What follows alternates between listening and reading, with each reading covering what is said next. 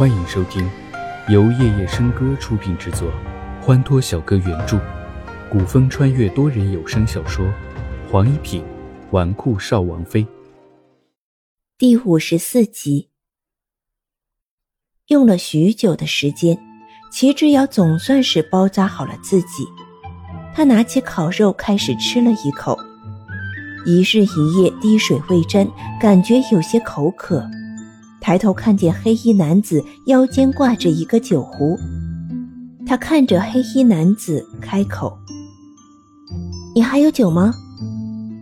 黑衣男子似乎没想到齐之遥会向他要酒，愣了一下，将酒壶取下扔给了他。齐之遥喝了一口酒，顿时有一股清凉的溪流在心中流淌，舒畅极了。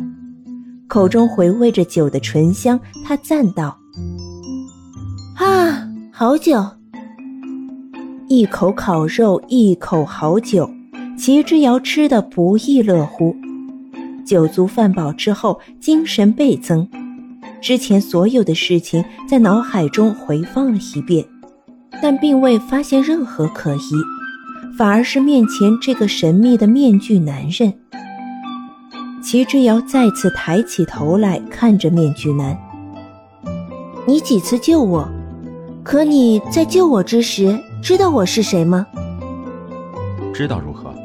不知道如何？”齐之遥最烦的就是这样的回答。现在反正是面具男救了他，无论对方知不知道自己的身份，难道他还能恩将仇报不成？只是。在这荒无人烟、鸟不拉屎的地方，怎么会有一个人恰好出现救了他呢？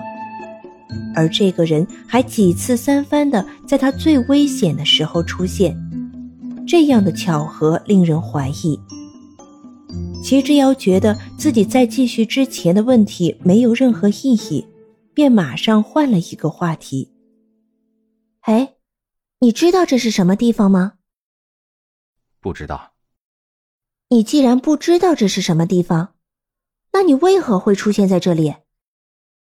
黑衣男子一声不吭。你不知道我的身份便救我，你就不怕我是个坏蛋、大魔头？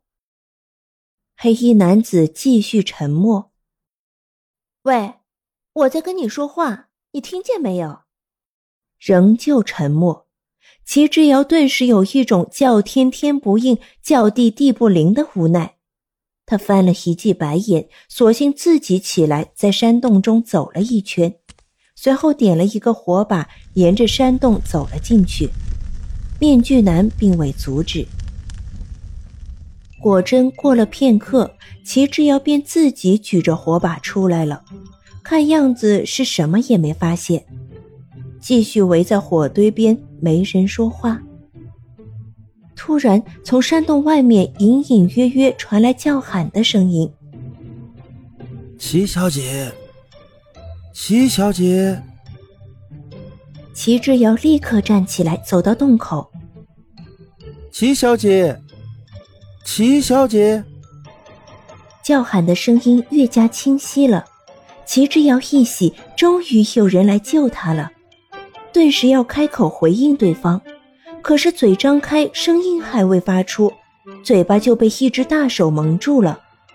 抬头看去，正是面具男不让他开口，用了很大的力量扳开面具男的手。齐之遥怒看着他：“嗯嗯，你干嘛？那些人是来找我的。你若是想活命，就闭嘴。”要是被人发现了这个山洞，我就立刻杀了你。直到这一刻，齐之遥才发现他面前的这个男子并非是他的救命恩人，或者该说是他的仇人才是。你闭嘴！面具男一手蒙着齐之遥的嘴巴，另一只手催动内力将火堆打散，山洞中顿时一片黑暗。除了几点火星，便是伸手不见五指。为了防止齐之遥出声，面具男不仅只蒙着他的嘴巴，更是胁迫着他朝山洞内走去。此人的武功绝对在齐之遥之上，所以齐之遥没有轻举妄动，而是听话的遵从对方的指令走进了山洞。面具男手中举着火把，在开始的时候并未发现什么特别，但当越深入洞内之时，才发现山洞的洞壁上雕刻有图像。面具男见齐之遥也比较配合，便放开了对他的钳制。你快过来看，这墙壁上有文字。齐之遥开口说道。面具男将火把放近了，能比较清晰的看到墙壁上的文字，但是上面的文字不知是哪个国家或者哪个民族的文字，根本看不懂。齐之遥顺着看了看。侧头问面具男：“你能看懂这些文字？”“这是点苍大陆的文字。”“你怎么知道这是点苍大陆的文字？”面具男看了一眼齐之遥，冷声开口：“我无必要告诉你。点苍大陆距离我们蓝川大陆有三千里之遥。书上记录，点苍大陆从前是六个国家。”后两个小国被大国吞并，变成四国鼎立。那也是点苍大陆最为动荡的时期。如今三国鼎立的局势是最为稳定的。听说百年之前，实力最强的西楚国皇帝主动放弃皇权，为的是他的皇后。红颜祸水。齐之遥话刚刚出口，就被面具男喷出这四个字。